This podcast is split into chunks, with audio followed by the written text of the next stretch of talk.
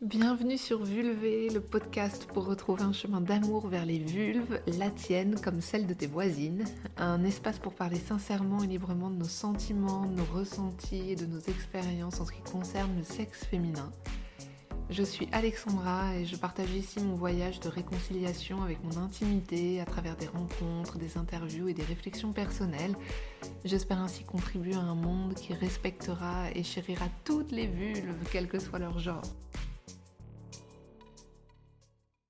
Aujourd'hui, j'ai envie de vous raconter une histoire de relation. C'est une histoire qui a mis de la magie là où je ne voyais que de l'ordinaire, de la chair et du profane. C'est une histoire et aussi une proposition, une compréhension même, enfin peut-être. Un jour, j'ai choisi de considérer mon sexe comme un être à part entière qui, comme tout être vivant, a besoin d'amour, de soutien, de soins et d'attention pour être heureux et rayonner. J'ai choisi de voir mon sexe comme une belle compagne et quelqu'un à qui je peux parler avec douceur, à qui je peux offrir ma voix, mon toucher et ma tendresse, avec qui je peux être bonne et douce.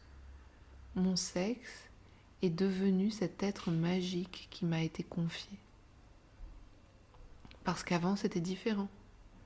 Avant, c'était comme si mon sexe et moi, nous étions une seule et même chose, que mon sexe était une propriété qui allait de soi et n'avait rien à dire. Un appendice anatomique que je maîtrisais, disciplinais ou ignorais sans même avoir à y penser.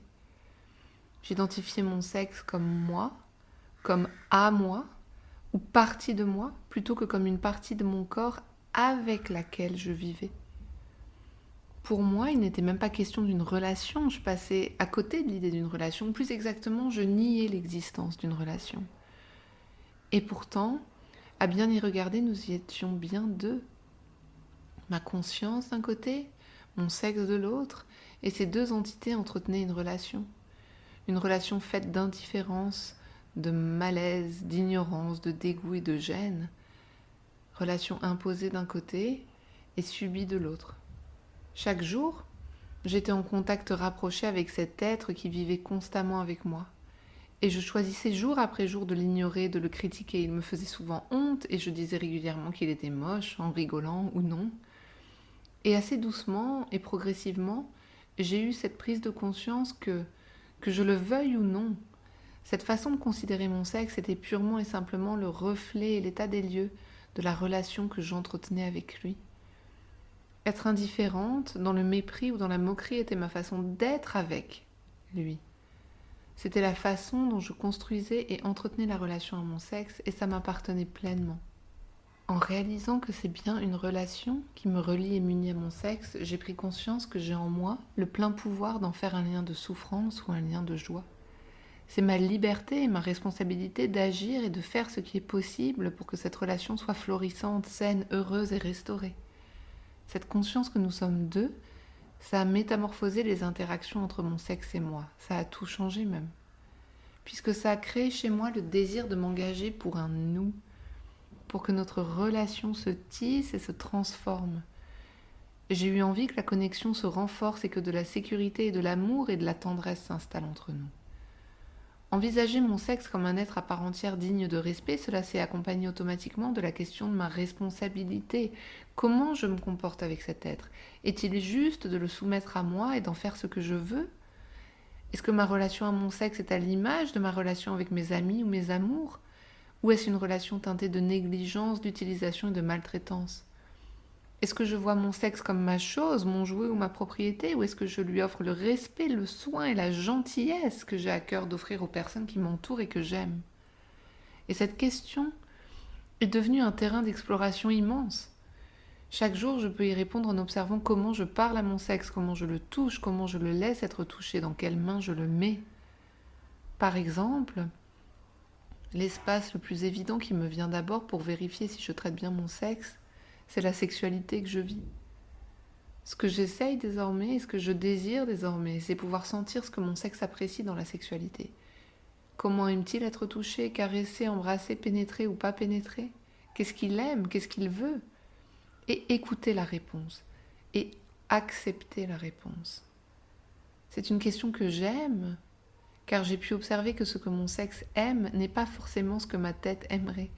Ma tête pense aimer certaines pratiques ou croit devoir aimer certaines pratiques parce que c'est comme ça qu'on fait ou parce que c'est ça que mon partenaire aime.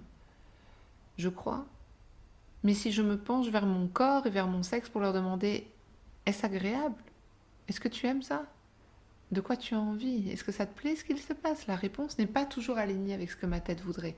Par exemple, je me rends compte que mon sexe n'a plus envie d'être pénétré de manière brutale et saccadée, qu'avant j'aimais bien, mais que maintenant je n'aime plus vraiment. Enfin, j'aime parfois, mais la plupart du temps, j'ai envie de quelque chose de plus doux et de plus lent.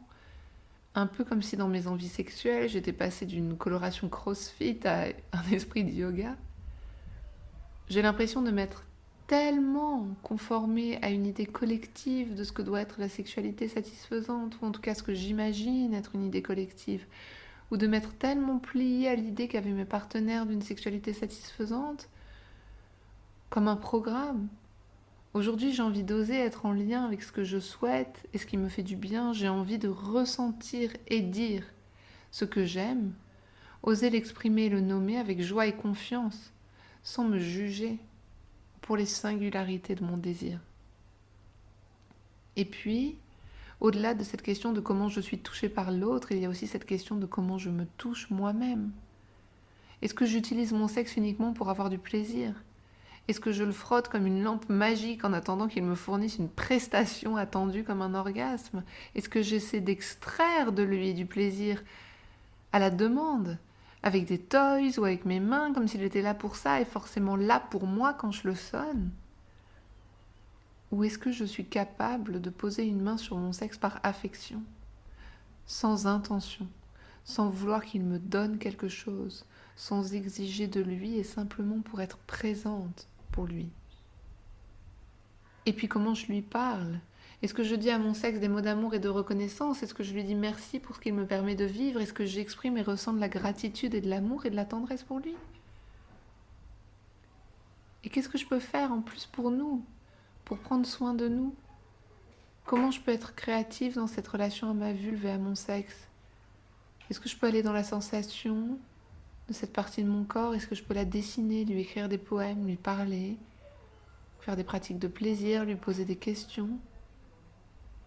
J'aime cette créativité de trouver et d'imaginer ce qui est bon pour moi et bon pour mon sexe.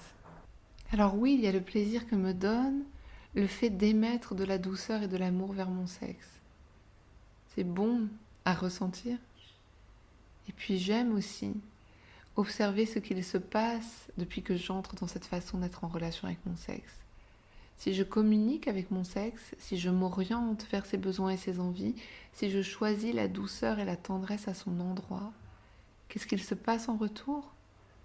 Mon sexe commence à me faire confiance, à me répondre, à s'ouvrir à moi. Il passe de la contraction à l'ouverture, il gagne en plaisir et en bien-être exactement comme dans n'importe quelle relation en fait, où la confiance, la bientraitance, l'amour sincère, quand ils sont reçus, nous ouvrent, nous détendent et nous apaisent.